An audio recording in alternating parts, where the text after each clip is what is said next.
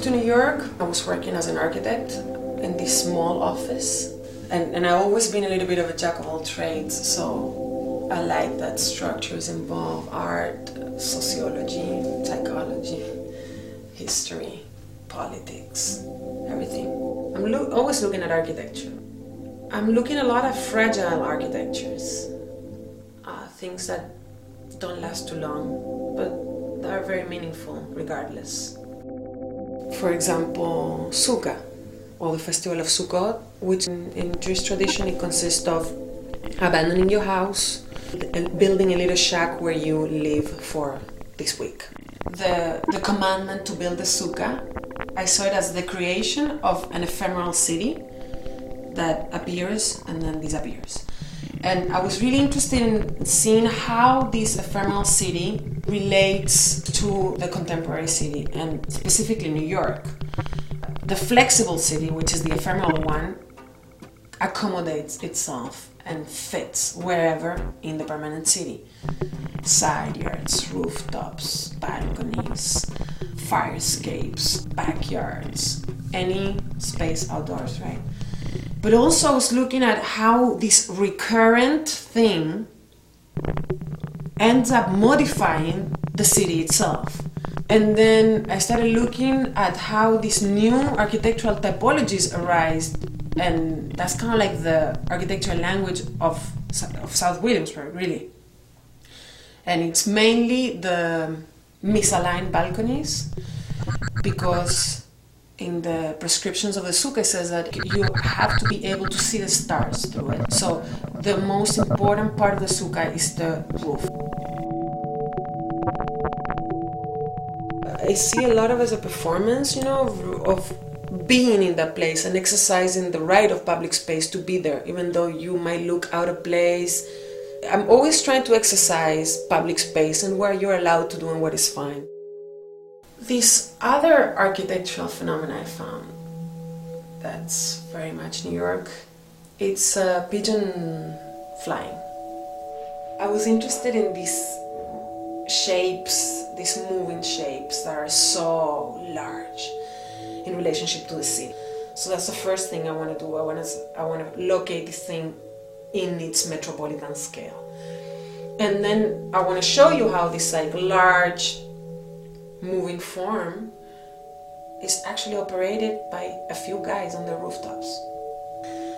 I think it's very subversive, you know, the possibility of doing something so large just by a few guys. Basically, people raise pigeons, and then every time they want to fly them, that's understood by the other pigeon trainers as an invitation to compete. So whenever you fly your pigeons, somebody sees you and responds and put, and starts flying their pigeons. And then somebody else says like, "Wow, okay, it's going," and put their pigeons, and everybody does the same. And the idea is make all these pigeon masses collide in the air, and a good pigeon trainer recuperates all his pigeons and take pigeons from the other people. What I was really interested about this project was how these guys resolve the desire for confrontation, but in such a poetic way. It's beautiful, very delicate. It's like birds flying.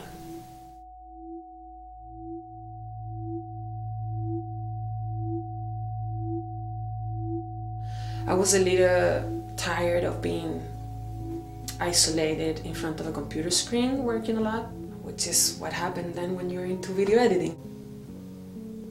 When I discovered the rubbing, which is something that we have all done at some point with a coin when you're a kid, I started finding things that are very singular within the floor landscape, like this rubbing over here.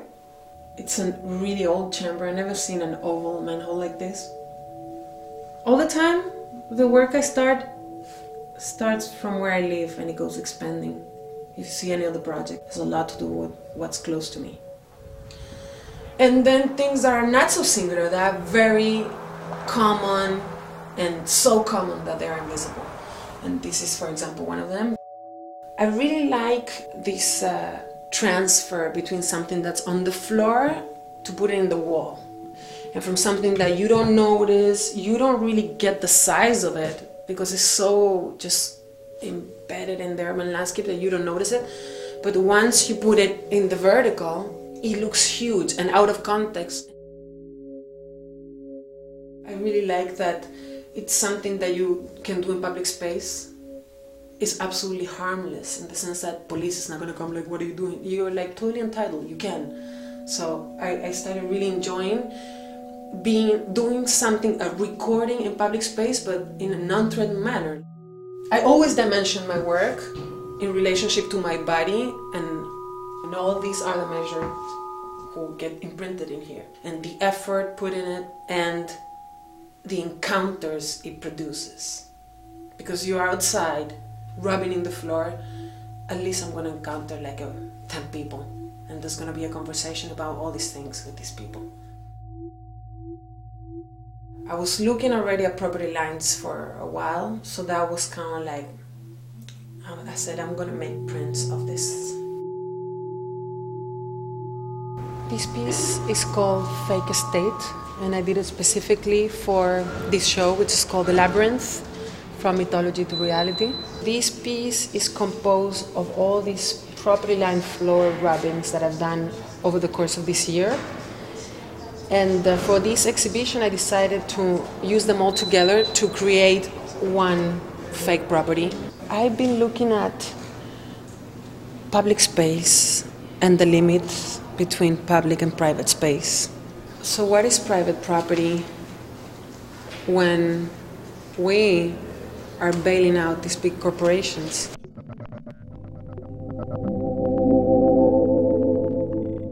My work consists of looking what's around really. I, I don't really create anything new. It's just like a commentary of what i see. And i, I feel like i'm sort of a translator